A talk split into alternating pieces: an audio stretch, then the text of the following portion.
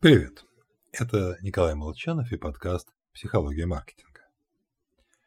Я помню времена, когда приходилось ловить с руки шахид такси с его неизменным «дорогу покажешь?» Ну, или ждать час машину, заказанную по телефону.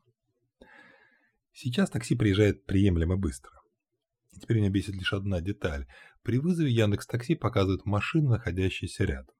На экране отображаются переговоры, после чего приложение пишет Ищем, не освободилась ли машина еще ближе. Сообщает, машина найдена. Только пример разно в два, в три дальше, чем такси, которые показывались изначально.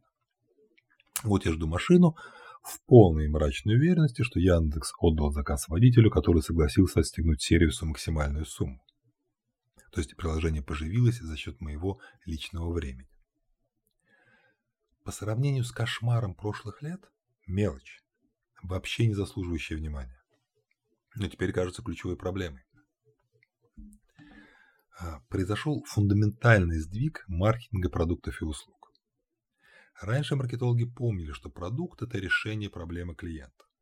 Продавали не дрели, а дырки в стене. Теперь важен не столько результат, его обеспечивают все компании. На первый план выходит комфорт, приводящего к результату процесса. Говоря по-девелоперски, количество впечатлений на квадратный метр. Поэтому продолжим о дрелях. Как вы думаете, зачем их покупают? Просверлить дырку, повесить картину? Ничего подобного. В реальности человек просто идет по магазину и видит дрель. Думает. О, вот я хотел два года назад что-то повесить на стену, а дрели не было. Симпатичная дрель. После чего покупает инструмент, приезжает домой и думает, что же такое просверлить, чтобы доказать себе, а главное жене, полезность покупки. Такая вот современный маркетинг.